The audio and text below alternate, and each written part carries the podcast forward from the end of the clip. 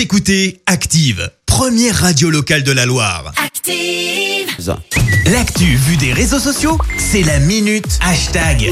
7h53, on parle buzz sur les réseaux sociaux avec Clémence. Et ce matin, on revient sur une bourde signée Facebook. Et oui, le réseau social a suspendu un groupe par erreur, groupe plutôt important puisqu'il recense près de 500 000 membres et est consacré au scientifique controversé Didier Raoult. Le nom du groupe, Didier Raoult versus coronavirus, en toute modestie, tel un combat de boxe. Alors on le rappelle, le scientifique marseillais s'est fait connaître en faisant la promotion de la chloroquine lors de la première vague de coronavirus.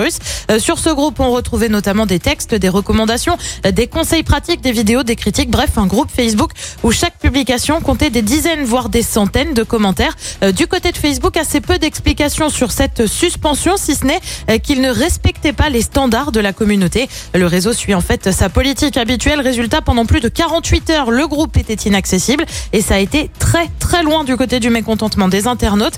Certains ont dénoncé une censure ou encore des problèmes éthiques sur les libertés. Euh, Ça va même jusqu'à la théorie du complot. Autre tweet parce que ça s'est étendu sur Twitter. Euh, Liberté d'expression, disions-nous, euh, apparemment pas pour tout le monde.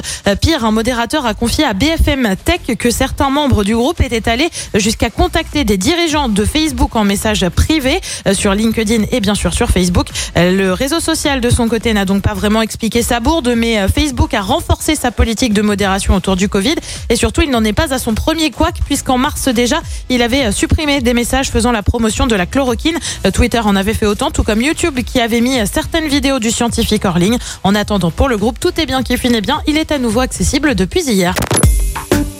Écoutez Active en HD sur votre smartphone, dans la Loire, la Haute-Loire et partout en France, sur activeradio.com.